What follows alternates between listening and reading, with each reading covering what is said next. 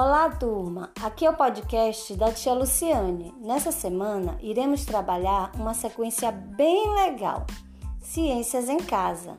E hoje faremos um, experimento sensacional: misturas na cozinha.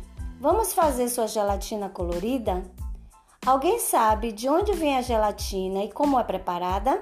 Alguém já fez gelatina em casa? Agora é o momento. Nós vamos precisar de primeiros ingredientes: duas caixas de gelatina, uma lata de leite condensado, uma lata de creme de leite, 250 ml de água morna e 250 ml de água fria. No preparo, vocês vão fazer a mistura. Primeiro, dos 250 ml de água quente e mistura uma gelatina nela. Depois vocês vão pegar a outra gelatina e vai misturar na água fria. Vocês vão observar o desenvolvimento da mistura das duas gelatinas na água fria e na água morna.